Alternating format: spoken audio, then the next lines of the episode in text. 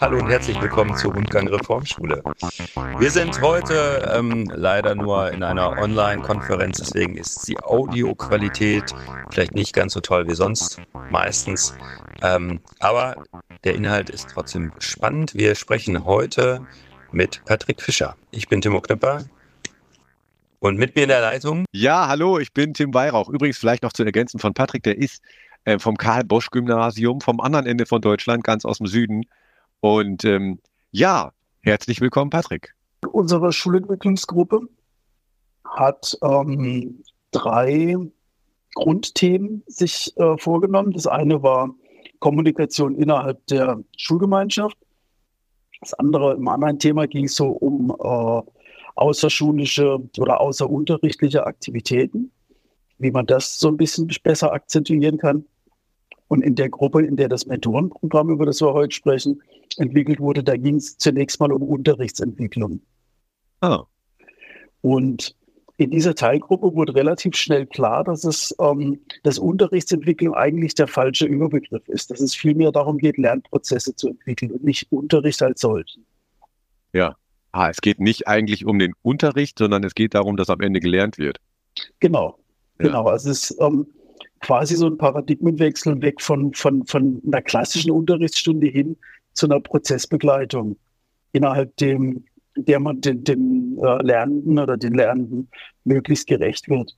Ja, ist ein und ganz wertvoller Perspektivwechsel, ne? dass man nicht sagt, hey, wie mache ich geilen Unterricht, sondern das ist ja nicht das Ziel. Das Ziel ist ja, dass richtig gelernt wird und dass die Kinder und die SchülerInnen da Freude dran haben und dass es genau. mit Begeisterung vor sich geht, ja.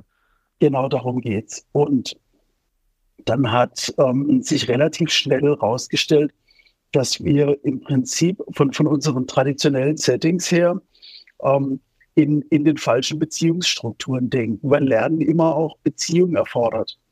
Ja, ohne Beziehung lernt man nicht.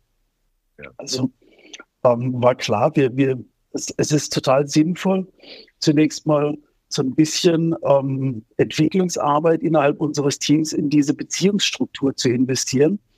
Und aus dem Gedanken heraus kam dann äh, zunächst mal die Frage, was müssen wir denn an unseren Beziehungsstrukturen ändern? Und dann war klar, wir, wir, müssen eine viel langfristigere Ausrichtung von Beziehungsstrukturen versuchen anzustreben. Das heißt, ähm, in einer normalen Regelschule sind alle zwei Jahre, ähm, werden die, die Lehrkräfte ausgetauscht. Ähm, das heißt, eine Lehrkraft begleitet eine Klasse für zwei Jahre, baut da natürlich wertvolle Beziehungen auf die aber dann einen Bruch erleben. Und das war die eine Facette. Dann war es, ähm, war uns relativ schnell klar, es, im Prinzip braucht es feste Bezugspersonen. Das muss jetzt nicht zwingend die Lehrkraft sein, sondern einen festen Bezugsrahmen. Der kann auch oder sollte auch sogar in einer altersgemischten Struktur stattfinden. Weil die Jungen lernen von den Alten und die Alten lernen von den Jungen. Wir haben uns ähm, auf, äh, durch so einen Impuls von Valentin äh, Helling, der äh, Schulentwickler an der Alemannenschule in Budösching war, haben wir uns so dieses Familienbild mal angeguckt. Wo, wie lernen wir denn als Mensch grundsätzlich? Und wir lernen in familiären Strukturen. Das heißt, Kinder lernen, indem sie von den Erwachsenen was abgucken. Die Erwachsenen lernen aber gleichzeitig auch, von den Kindern, zum Beispiel Geduld. Ich meine, jeder, der einen Säugling ähm, großgebracht hat, der, der weiß, dass Geduld was ist, was, was, was man als Erwachsener total mitnimmt. Ja, ja so musste ich einiges lernen mit meinen Kindern. wer, wer nicht, genau. Und naja, also das, das, das war dann letztendlich so die, die Idee oder die, die Rahmenbedingungen, die dadurch abgesteckt, abgesteckt waren. Wir wussten, wir müssen eine andere Zeitstruktur, wir müssen eine andere ähm, Beziehungsstruktur als solche und wir brauchen eben eine, eine, viel diversere Gruppe, als wir sie bislang hatten, ja. Also als wir sie in einem, in einem traditionellen Klassenzimmer vorfinden. Und das war quasi die, also die, die Geburtsstunde, nenne ich es mal ein bisschen pathetisch, die Geburtsstunde oder der, der Entwicklungsmoment unseres Mentorenprogramms. Das sollte letztendlich mh, hm, so aussehen, dass wir, dass wir gesagt haben, wir nehmen eine Lehrkraft und diese Lehrkraft begleitet eine fixe Gruppe über mehrere, über viele Jahre hinweg. Und diese fixe Gruppe, die soll bestehen aus jeweils zwei Schülerinnen oder Schülern jedes Jahrgangs. Also zwei Fünfklässler, zwei Sechsklässler bis, bis, zum, äh, bis zu den äh, Oberstufenschülern hinweg. Sodass eine Gruppe so zwischen 14 und 16 Schul Schülerinnen und Schülern umfasst. Und am Ende eines jeden Schuljahres gehen die Großen raus, das heißt die Abiturienten oder auch die ähm, früher abgehen, gehen aus der Gruppe raus und es kommen am Anfang des Folgeschuljahres zwei neue Schüler in diese, in diese Gruppe dazu. Das heißt, es kommen ja. von unten immer Fünfklässler rein und oben gehen die Abgänger raus. Ja. Und wenn dieses System dann etabliert ist, dann hat ein Fünfklässler quasi, wenn er kommt, eine feste Bezugsgruppe, die sich zwar jedes Jahr dadurch ändert, dass zwei neue dazukommen, zwei alte rausgehen, aber der, der Rumpf dieser Gruppe und vor allem die Lehrperson, die diese Gruppe betreut, die ist über eine komplette Schulkarriere identisch. Ja. Das heißt, eine ganze Schullaufbahn habe ich ähm, meine feste Bezugsgröße. Ich kann, wenn ich, wenn ich komme als, als, als junger ähm, Neuling quasi, dann kann ich von den Alten lernen, weil jeder, der schon in der Gruppe vor mir drin ist, hat genau die gleichen Herausforderungen gehabt, die ich als neuer Schüler an der Schule zu bewältigen habe. Ja, ja, das ist genau, wenn man es auf den Kopf stellt, ne, wenn man fragt, wenn wir quasi so in diesen familiären Kontexten oft immer gelernt haben von Älteren, von Jüngeren, und dann fragt man sich, wie kriegt man das in der Schule hin? Mhm. Ja, die Vielfalt ist ja im Grunde da. Ne, es sind ja Leute Absolut. da äh, aus verschiedenen genau. Altersklassen mit anderen Hintergründen. Und ihr habt die quasi einfach zusammengebracht und habt quasi noch eine Lehrkraft war dafür zusätzlich zuständig. Das heißt, die hat die Gruppe auch betreut, wenn sie sich getroffen hat. Genau so ist es. Das war, das war die Idee. Ähm, wobei man von vornherein wir uns darauf festgelegt haben, dass diese Zeit, die wir mit dieser, mit der Mentorengruppe verbringen, keine Zeit für, für unterrichtliche Inhalte im eigentlichen Sinne ist. Es geht um, ähm, um Entwicklungsprozesse in der Persönlichkeitsentwicklung. Also es kann auch, also es war so angedacht, dass es auch völlig in Ordnung ist, um so Lernstrategien und, und, und um, quasi einen Fortschritt im, im Lernprozess auf struktureller Ebene herzustellen. Aber es sollte eben nicht quasi als Nachhilfestunde in dem Fach, dass diese Lehrkraft jetzt zufällig gerade ähm, studiert hat, mal ähm, sein. Oder ähm, es sollte nicht quasi diese wertvolle Zeit, die, die, die für die eigentliche Entwicklung des, der, der Kinder da ist oder der Jugendlichen, die sollte jetzt nicht in Anführungszeichen durch unterrichtlichen Stoff belastet sein oder, oder ja. verplempert werden. Weil ja. Unterricht haben die, haben die Kids 24-7 quasi. Also Gott sei Dank nicht 24-7, aber ja. sechs Stunden am Tag.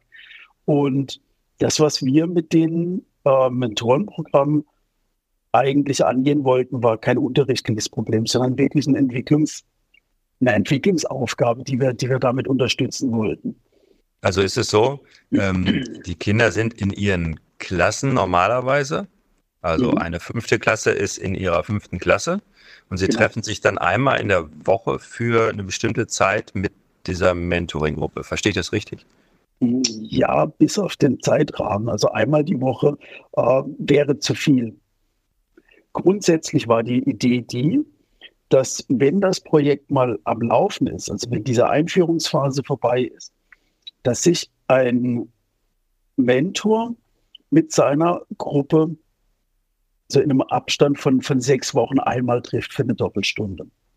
Das alle sechs Wochen kommt die Gesamtgruppe mit dem Mentor zusammen und bearbeitet ein Thema.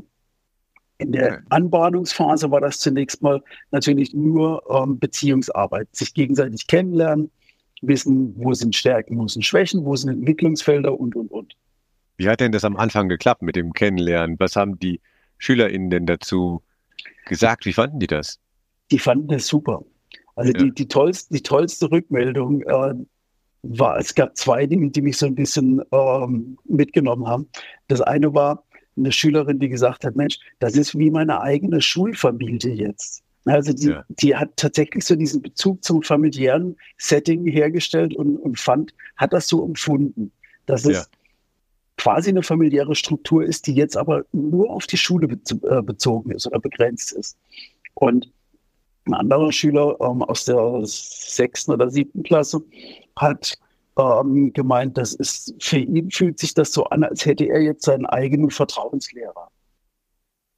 Ja. Also tatsächlich ähm, hat da innerhalb von, von sechs Wochen schon ein, ein, echter Bindungsprozess stattgefunden.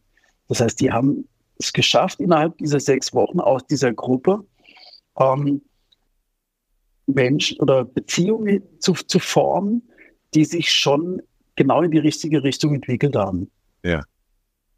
Und im zweiten, in der zweiten ähm, Pilotphase jetzt sollte das dann so sein, dass sich die Gruppen, also jede Mentorengruppe gesondert voneinander natürlich, dass die sich alle sechs Wochen einmal treffen. Und in den Wochen, in denen sie sich nicht treffen, sollte der Mentor oder die Mentorin quasi ähm, eine reservierte Bereitschaftszeit haben. Das heißt, wenn ein Schüler oder eine Schülerin das Bedürfnis hat, den Mentor zu sehen, irgendwas besprechen möchte mit ihm, dann sollte es die Möglichkeit geben, sich zu dem Zeitpunkt quasi, der, der immer derselbe ist innerhalb der Woche, ähm, einen Termin zu machen oder, oder da einfach auch unangekündigt hinzugehen, weil klar ist, der Mensch ist an der Stelle, die vereinbart ist, zu der Zeit, die vereinbart ist, nur für mich da. Das war so die Idee. Also nicht wöchentliche Treffen, sondern tatsächlich eine wöchentliche Bereitschaft und alle sechs Wochen ein Treffen in der, in der gesamten Gruppe. Das bezog sich jetzt allerdings nur auf die Mentor, Mentoren. Ja, ja. Also die, Schü ja, die ich Schüler wollte gerade sagen, haben die SchülerInnen auch Kontakt gehabt zwischendurch? Die, haben, die haben sich natürlich getroffen, genau. Also die haben äh, in den Gruppen, in denen es gut funktioniert hat, haben die sich auch, man hat die auch auf dem Hof zusammenstehen sehen in den Pausen. Und so, die haben sich auch in Freistunden immer wieder mal zusammengesetzt äh, und getroffen. Das heißt, das hat an der Stelle schon ganz gut funktioniert. Gibt es da eine Wahlmöglichkeit? Um, ähm, also, du meinst, welcher Schüler zu welchem Mentor kommt? Ja, also es gibt ja, ähm, sagen wir mal, beliebtere Lehrkräfte als andere zum Beispiel. Das mhm. heißt, dann würden vielleicht äh, Schülerinnen lieber den einen wählen oder den anderen. Dann ist aber auch, wie du gesagt hast, Beziehung ja sehr wichtig. Das heißt, wenn es ja. zwischen zwei irgendwie gar nicht klappt oder nicht so gut klappt oder ein Schüler sich in der Gruppe nicht wohlfühlt, gibt es da die Möglichkeit zu wechseln? Genau, also das war ein total wichtiger ähm, Einwand, den wir in der Planungsgruppe auch schon versucht haben, so ein bisschen mitzudenken, weil genau wie du sagst, nicht jede Beziehung äh, funktioniert ad hoc. Ähm, zunächst mal war es so, dass wir gesagt haben, die Schüler sollen zugelost werden zu den äh, Lehrkräften ähm, und sollten dann aber im Nachgang, wenn, wenn, wenn die Beziehung eben nicht funktioniert, die Möglichkeit haben, aus der Mentorengruppe rauszugehen, in eine andere Gruppe zu wechseln. Ja, also klare Antwort, die, die Möglichkeit ähm, gab es. Es gab aber nicht die Möglichkeit, dass ich jetzt sage, ich will zu Kollege XY, weil das mein Lieblingslehrer ist. Ja. ja. Wie LehrerInnen zentriert war denn das überhaupt? Weil ich könnte mir auch vorstellen, also jetzt nur mal so dass äh, da eine Gruppe von SchülerInnen zusammenkommt, äh, vielleicht auch erst dann, wenn es ein erprobtes Konzept ist, aber dass man dann schon so weiß, hey, guck mal, so läuft das bei uns seit einem Jahr. Mhm. Ähm, und die Mentorin ist äh, noch da, ja, hält den Raum, öffnet den Raum, aber ist vielleicht auch gar nicht mehr so wichtig für den Prozess. Wie war das bei euch? Also ich stelle mir vor, dass es am Anfang schon erstmal Erklärung bedarf und dann wichtig ist, aber ich, also, es hört sich auch nicht so an, als wäre das Konzept jetzt darauf abgezielt, die Lehrerin ist wichtig und die, Schülerinnen hören zu, ja, sondern es ist ja genau der Raum für gemeinsame Entwicklung, wenn ich das richtig verstehe. Genau, im, im Idealfall ist es eigentlich so, dass die Lehrkraft, die da mit dabei ist, immer, immer weiter in den Hintergrund tritt. Dass sich, dass sich die, die Gruppe als solche eigentlich ähm, gegenseitig stützt und in ihrer Entwicklung ähm, ja, unter, unterstützt und, und weiterbringt.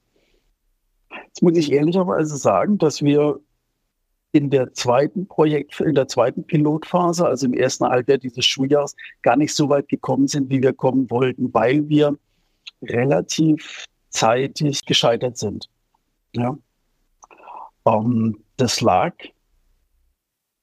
das lag zum einen daran, dass wir äh, unterschätzt haben, wie viel, wie viel Belastung zu Beginn eines Schuljahres eigentlich auf, auf, auf Lehrkräfte zukommt und dass wir am Anfang jetzt die, diese, na, wie soll ich sagen, diese, diese euphorische Haltung hatten, das machen wir alles so nebenbei. Ja, also das, ähm, wir, wir brauchen dafür keine Entlastung. Das heißt, wir, wir, wir müssen, wir schaffen das ähm, zusätzlich zu all dem, was wir ohnehin schon ähm, zu leisten haben. Das heißt, das, das war quasi wirklich äh, on top geplant, ohne dass woanders Stunden weggehen sozusagen. Genau, genau. Also das war ähm, zunächst mal wie jeder ja, oder wie viele Entwicklungsprozesse eigentlich auf einer Freiwilligkeit basierend. Das heißt, Lehrkräfte haben sich gemeldet, haben gesagt, okay, hey, also wir haben das Projekt in der, in der Gesamtlehrerkonferenz vorgestellt und gesagt, wir besuchen Mitstreiter, die Lust haben, sich darin, damit einzubringen. Und da waren direkt 20, 25 Kolleginnen und Kollegen, die gesagt haben, ja, das ist toll, da will ich dabei sein. Von Schülerseite war die, war die Nachfrage ebenfalls so groß, dass wir dann quasi ähm, im ersten Run sechs oder sieben Gruppen bilden konnten die dann, ähm, weil die Lehrkräfte in der Überzahl waren, sogar in Tandems besetzt worden sind. Das heißt, zwei Lehrkräfte, die sich gegenseitig da unterstützt haben. Und jetzt zum Ende des Schuljahres, also des letzten Schuljahres, war das alles von einer, von einer Welle der Euphorie getragen. Ich meine, alle waren am Ende des Schuljahres schon auch ein bisschen platt, aber es hat beflügelt, in, der, in einen anderen Kontakt mit Schülerinnen und Schülern zu kommen einfach auch die, also die, die Magie dieses, diese, diese, dieser Gruppe hat äh, funktioniert. Ich stelle mir das, das total, also ich bin äh, allein als Außenstehender, nur als Vater von Schule oder jetzt eben auch als äh, ne, hier im Podcast, denke ich so, was eine tolle, geile Idee, diese mhm. Ressourcen so zu nutzen. Ähm, und jetzt ist es ja bei uns an der Reformschule auch schon so, es gibt Jahrgänge 0 bis 4, 5 bis 7, 8 bis 10, 11 bis 3. Also die sind schon in einem größeren Altersspektrum zusammen ja. Mhm. Aber dieses, äh, wir haben immer diese Brüche, ja. Das heißt, wenn ein Kind äh, in der Grundschulphase 0 bis 4 zum Beispiel in der vierten Klasse ist und dann hauptsächlich soziale Kontakte in, in, zu jüngeren Kindern hat, ja, dann geht es von der vierten Klasse in die fünfte Klasse und ist dann mhm. erstmal basically äh, allein. Dann kann es quasi ja. auch auf eine andere Schule gehen. Und das ist genauso äh, in der siebten und im Übergang auf die achte. Und ihr habt ja wirklich da äh, eine Idee, wie man quasi jahrgangsübergreifend eine Verbindung herstellt, die völlig quer ist ähm, und ja somit völlig andere Möglichkeiten bietet. Wenn ich mir vorstelle, dass meine Kinder, mein, mein Sohn ist in der vierten, meine Tochter in der siebten, wenn die regelmäßig Kontakt hätten zu einer Elftklässlerin oder zu einem Elftklässler, völlig andere Perspektive. Da liegen ja Welten dazwischen. Die Menschen haben ja schon äh, oh. Übergangsprozesse erlebt, die meine Kinder noch vor sich haben.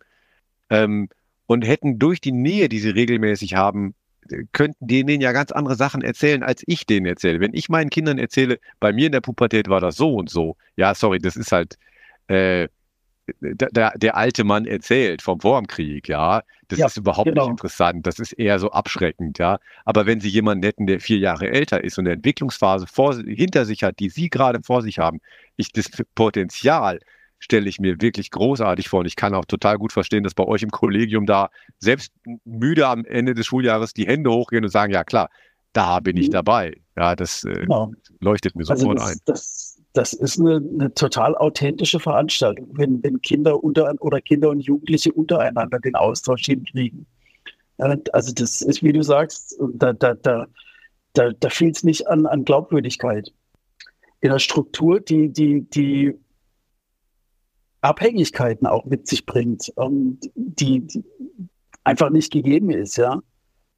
Wie meinst um, du ähm, das mit, mit der Struktur? Ich, ich meine jetzt, dass, dass, dass, dass, wenn ich als Lehrkraft einem Schüler versuche, an manchen Stellen ähm, Rede und Antwort zu, äh, zu stehen, dass er mich dann einfach ähm, anders wahrnimmt als, als, ein, als ein Schüler, der, der vielleicht genau das Gleiche sagt. Ja? Also da bist ja. du als Lehrkraft außen vor, weil du halt ein Erwachsener bist, zum Teil, weil, weil du jemand bist, der, der dadurch schon, schon ähm, vorbelastet ist, dass er, dass er oft in so einer Bewertungsrolle drin steckt. Das heißt, dass, dass Schüler dich in anderen Kontexten anders wahrgenommen haben und dann einfach auch ja, ich sag's mal pathetisch, dieser Lebensratschlag, ähm, den man vielleicht geben möchte, nicht wahrgenommen wird, weil du einfach nicht die Person bist, von der ich da jetzt gerade was annehmen möchte oder annehmen kann.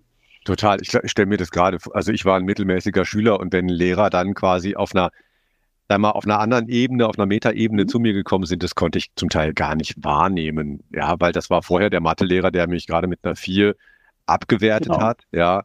Äh, und im nächsten Moment kommt er und sagte, hey, du hast dir aber Mühe gegeben und du hast dich entwickelt. Da dachte ich, ja, offensichtlich habe ich mich nicht so entwickelt, dass du mir eine gute Note geben kannst. Also diese Gleichzeitigkeit von jemand macht mich zum Objekt seiner Bewertung, ja, oder der Bewertung des Systems und er ist halt nun quasi die ausführende Kraft und gleichzeitig ja. möchte er eine Bezie persönliche Beziehungsebene, sorry, kannst du vergessen. Ja. Das kann und, doch so gut gemeint sein. Da stehen ja, einfach diese hierarchischen Strukturen im Weg. Ja. ja. Ja, und wenn ich mir allein, also selbst wenn es inhaltlich ist, ja, könnte mir, wenn ich mir vorstelle, ich bin in der sechsten Klasse und dann sagt ein Zehnklässler, hey, ähm, ganz konkret, hier dieses Mathe, ja, du hast da Schwierigkeiten, aber setz dich da dran. Weil ich sitze hier in der elften Klasse und äh, mhm. gut, dass ich das damals verstanden habe mit Pythagoras. Ja, knie dich genau. da rein, voll, voll gut und wichtig. Dann, dann würde ich ganz andere Lauscher aufstellen, als wenn mir immer wieder dieselben Erwachsenen erzählen, hey, das ist wirklich später wichtig für dich im Leben. Da würde ich sagen, ja. Äh, und bei persönlichen Themen hatten wir ja gerade da noch viel mehr. Genau so ist es. Zum hat man immer das Gefühl, die Älteren erklären natürlich den Jüngeren. Was lernen die Älteren von den Jüngeren in diesem System? Um, das ist eine gute Frage. Da müssten wir jetzt eigentlich mal den Älteren fragen, weil um, ich glaube, die, die Prozesse, die da stattfinden, die sind viel, viel, vielschichtiger, als wir uns das im Vorfeld ausgedacht haben. Also ich, ich kann dir ganz auf die Frage konkret keine Antwort geben. Um, aber die Tatsache, dass die Älteren auch mit Eifer dabei waren, zeigt eigentlich, dass es für die auch eine gewinnbringende Veranstaltung ist. Für die Älteren stelle ich mir das äh, einfach zum Teil auch als ne bisschen seltsame Erfahrung vor. Vielleicht, ne, vielleicht wird man auch eingespannt oder whatever, ja. Aber ähm, ich finde das Faszinierende ja, ist ja das rollierende Prinzip dann. Ne? Jeder war, irgendwann war jeder mal jünger und hat wirklich profitiert davon. Ja. Genau, genau. Und wenn du, wenn, wenn wir wieder diese Parallele zur Familienstruktur uns anschauen, ja, ähm, jeder, der Geschwister hat, weiß, dass er von kleinen Geschwistern auch was mitnimmt. Und wenn das nur das Gefühl oder die, die, die Bereitschaft ist, Verantwortung zu übernehmen für den Menschen, ja, das, ja. Das, das, ist, das ist ein total wichtiger Lernprozess, ähm, der, der da stattfindet. Und möglicherweise ist es ja genau das, was, was die, was die älteren SchülerInnen an dem, an dem Prozess so beflügelt, dass sie tatsächlich möglicherweise erstmals die, die Selbstwahrnehmung haben, dass ihre Verantwortung auch gefragt ist. Also dass, oh, wow. dass sie in ja. der Rolle auch tatsächlich authentisch wirksam sind. Und, ja klar, wie lange bist du in unserer Gesellschaft quasi immer der Kleine? Selbst wenn du 18 bist, kannst du dich noch genau. nicht irgendwo produktiv einbringen, weil du immer noch im Lernprozess bist. Du bist immer noch der Schülerin, die Schülerin. Ja. Und da bist du mal in der Rolle, wo du sagst, hey, ich bin hier für jemanden, der jünger ist, relevant, ja. Genau, ich meine, wir, wir haben demokratische Strukturen, wir haben eine Schülerverwaltung oder Schülermitverwaltung äh, und, und, und, aber das sind immer nur einzelne Schüler und Schülerinnen, die sich engagieren. Mit diesem Mentorenprogramm in der, in der finalen Fassung, wenn das mal perspektivisch gedacht, so ist, dass jeder Schüler in einem in einer Mentorengruppe drin ist, dann betrifft das tatsächlich im Laufe einer Schulkarriere jeden Schüler der Verantwortung übernimmt und der lernt auch quasi verlässlich zu sein, also ein verlässlicher Beziehungspartner zu sein. Und das ähm, halte ich auch gerade ja, mit Blick auf gesellschaftliche Fragen schon für, ein, für einen enormen Gewinn. Also ich, ich bin auch überzeugt davon, dass ganz viele disziplinarische Probleme in, solch, in, in diesen Gruppen gepuffert und aufgefangen werden.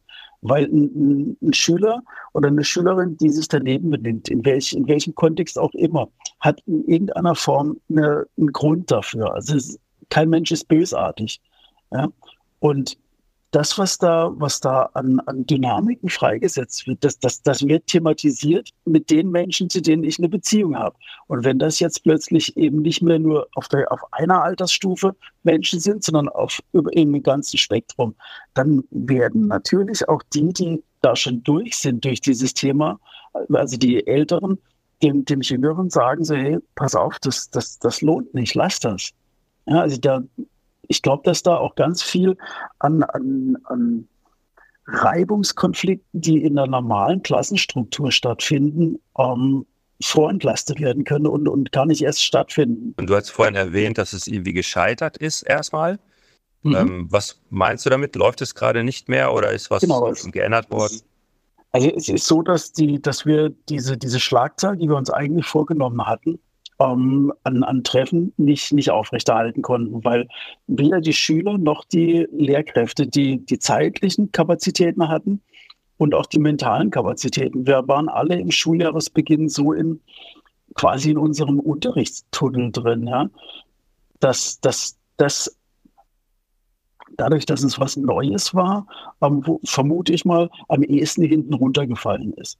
Das heißt, da, wo Gruppentreffen stattgefunden haben, haben sie nicht in der Regelmäßigkeit stattgefunden, in der sie hätten stattfinden sollen.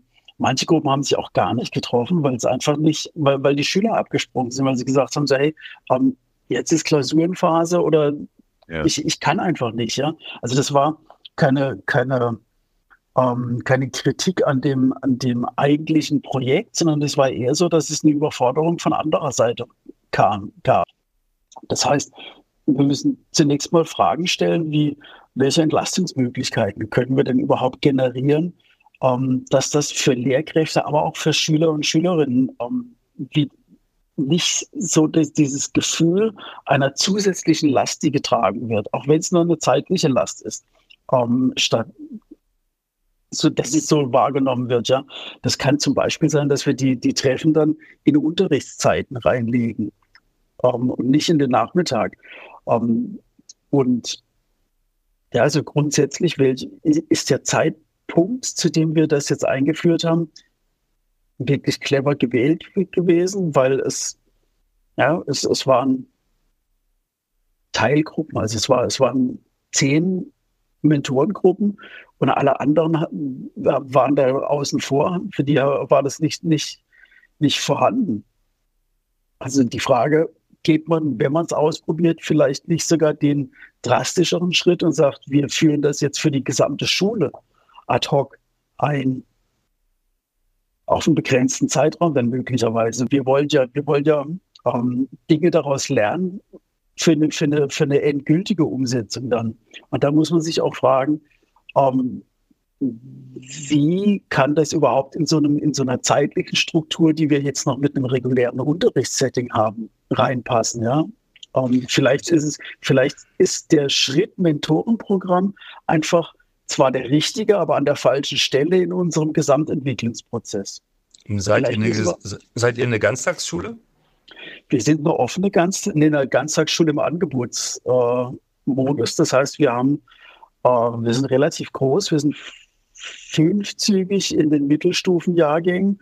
Ähm, das sind äh, drei Halbtagszüge und zwei Ganztagszüge. Und da wird sich vermutlich auch im, im Entwicklungsprozess was ändern, dass, dass, ja, dass, dass da in den zeitlichen Strukturen Räume geschaffen werden, die dann, ähm, wenn sie dann da sind, mit dem Mentorenprogramm gefüllt werden können oder die dafür zu, ähm, zur Verfügung stehen.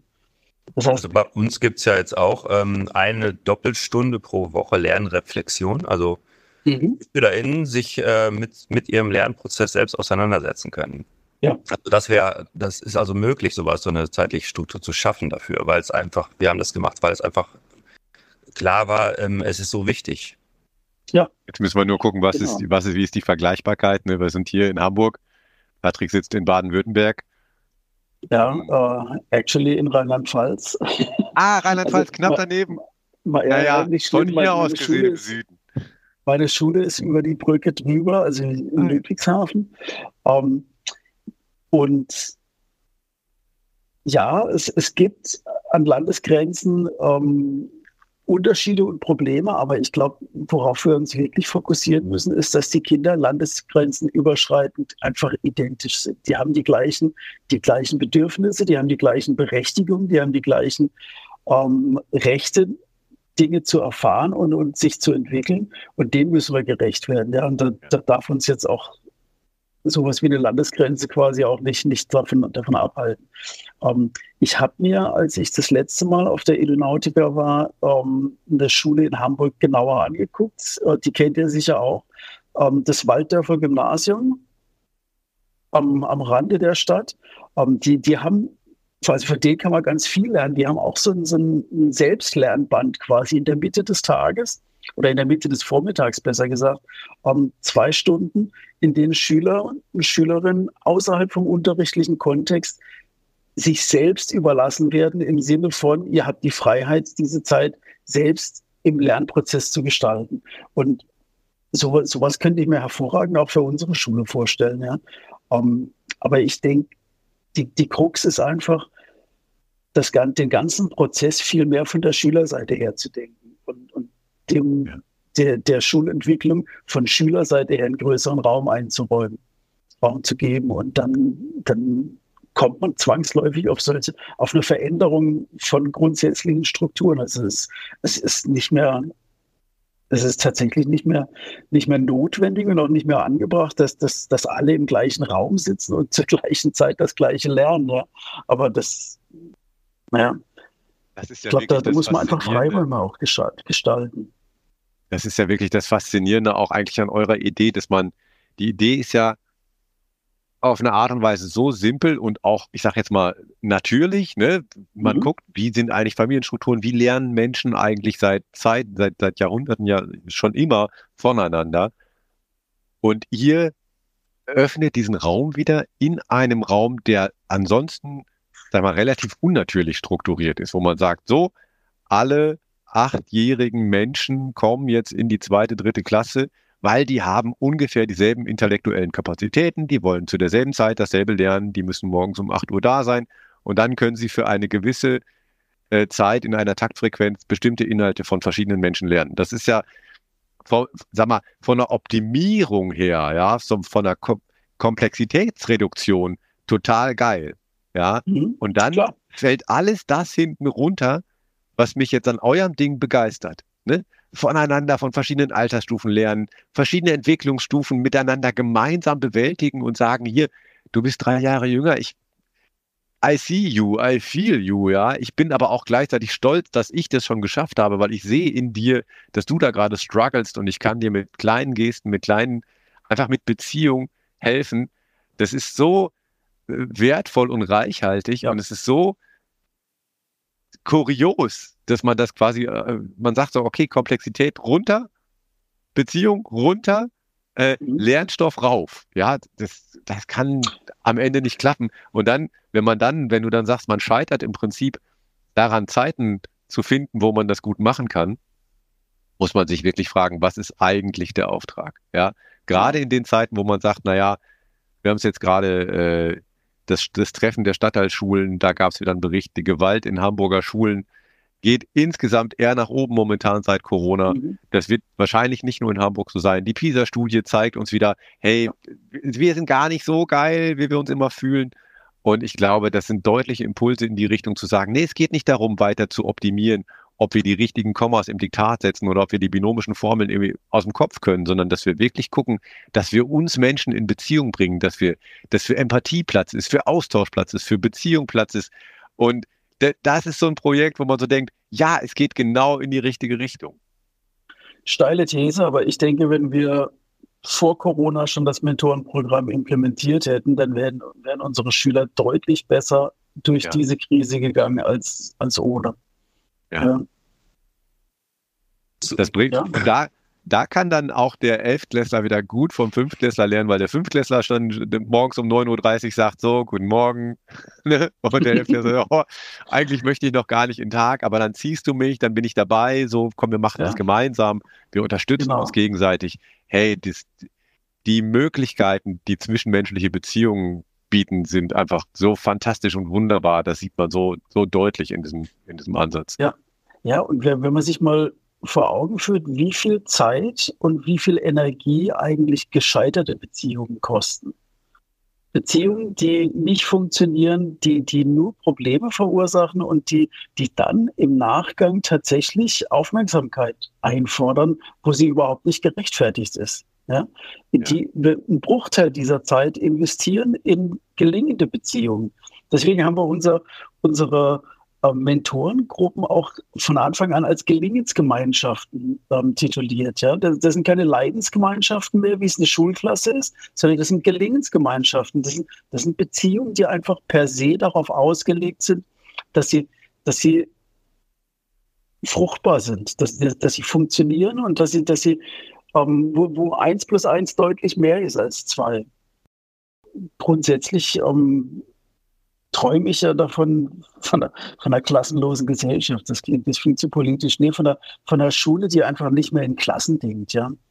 Von, von einer Schule, die, die in, in Lernprozessen, in, in, in Schritten denkt und, und völlig unabhängig davon, wie alt jetzt ein Kind ist. Also du hast vorhin gesagt, ich, ich muss die binomischen Formeln ja jetzt nicht auswendig können, aber wenn ich, wenn, wenn, wenn es Schüler gibt, die, die in der sechsten Klasse sich schon ähm, mit, mit, mit größeren Themen auseinandersetzen, warum denn nicht, ja?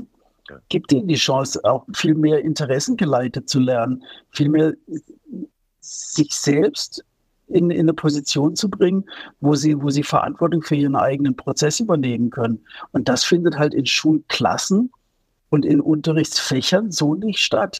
Ja, da, da ist eine Lehrperson, die sagt, hier, heute ist dritte Stunde am Montag, da machen wir Mathematik, ja, und das, und ich weiß nicht, wie viele Schüler in der dritten Stunde halt vielleicht viel, viel lieber nicht Mathematik machen würden, was aber nicht bedeutet, dass sie an, zu der Zeit nicht lernen möchten. Weil ich bin zutiefst davon überzeugt, dass, dass jeder Mensch eigentlich lernen möchte.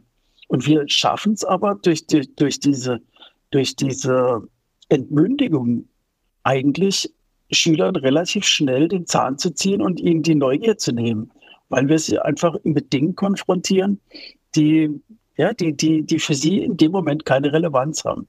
Und Relevanz ja, und ist, glaube ich, ein ganz, ganz wichtiger Stichpunkt.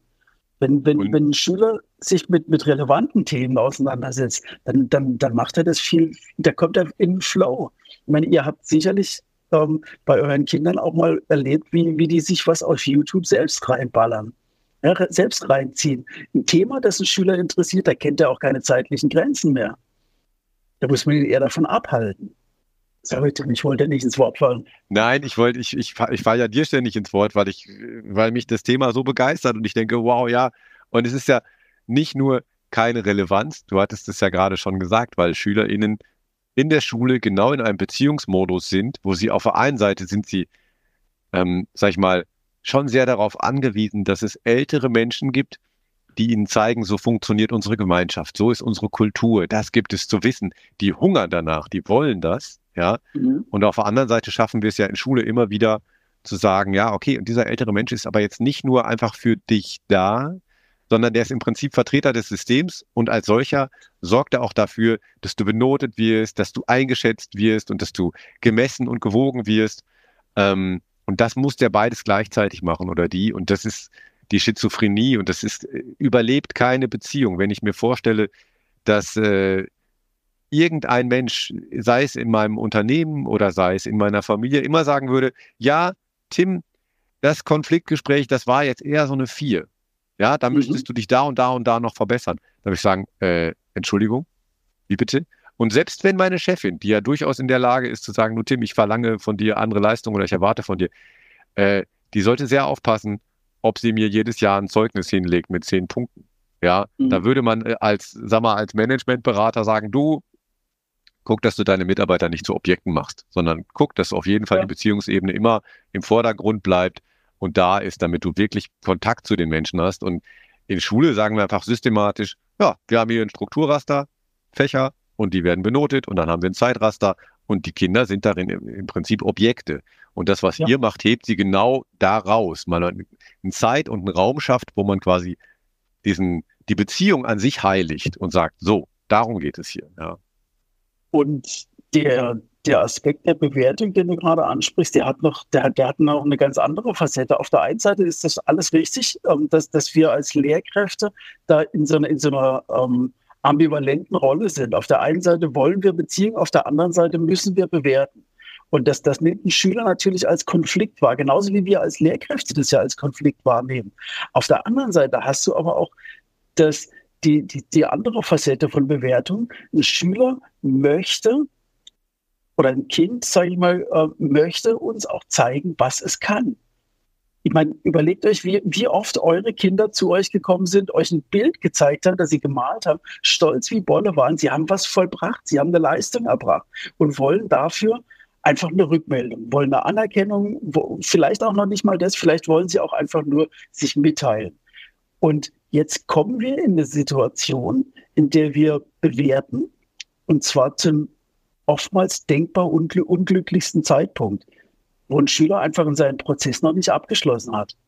Wenn der aber die Möglichkeit hat, nicht dass wir ihn bewerten, sondern dass er seinen Prozess abschließen kann und uns dann sein Ergebnis vorlegt zu dem von ihm gewählten Zeitpunkt und sagen kann, hey, hör zu, ich habe das Thema ähm, nicht hundertprozentig verstanden, aber zu, zu, zu 80 Prozent bin ich durch damit und ich bin eigentlich stolz darauf, dass ich mir das so beigebracht habe.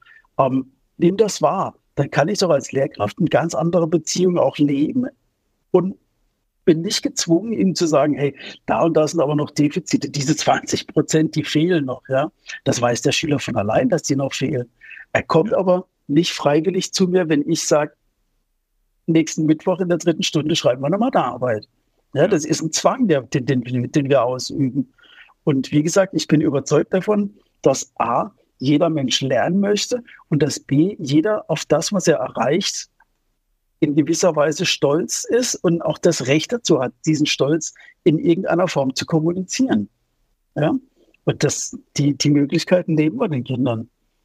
Mein Pädagogikprof, der hat das immer so formuliert, der hat gesagt, eine Prüfung im pädagogischen Sinne ist eine gemeinsame Rückschau auf das Erreichte und keine mhm. Gelegenheit äh, zu bewerten oder Noten zu geben, sondern es ist eine gemeinsame ja. Rückschau. Und das fand ich eine sehr schöne Definition für Prüfung. Ist es unbedingt. Genau, das, das, das verändert einfach die Perspektive durch einen ganz, einfach, durch einen ganz kleinen Eingriff. Und das macht so vieles mit dir. Du bist, du bist dann ganz anders motiviert, auch zu zeigen, was du kannst. Und du bist aber auch auf der anderen Seite als jemand, dem, dem gezeigt wird, in einer ganz anderen Position, weil du einfach auch wieder eine Neugier darauf entwickelst, ähm, was, denn, was denn gemeinsam erreicht worden ist. Ja. Ich möchte gesagt, dann auch wissen, was der andere dazu denkt. Ne? Das ist auch, wenn meine ja. Kinder kommen und sie sagen, guck mal, das habe ich gemacht, dann wollen die nicht wissen, welche Note ich geben möchte, würde, sondern mhm. denen hilft dann total, die freuen sich, wenn ich daran interessierte Fragen habe. Ja, wenn ich sage, hey Mensch, der Himmel ist hier grün gemalt, why, erzähl mir mal, ja. Und wenn dann mhm. über das, was sie produziert haben, wieder Beziehung bereichert und erweitert wird, das finden die super. Äh, und ja. das ist, äh, mit einer Note, da versucht die, die Kompression irgendwie das auf eine Zahl zu bringen. Das ist, muss das scheitern auf einer gewissen Ebene. Genau, es geht um Vergleichbarkeit und wir wollen, wir wollen ja unsere Kinder nicht vergleichen miteinander. Wir wollen jedes Einzelne so wahrnehmen, wie es ist. Stimmt. Punkt. Ja?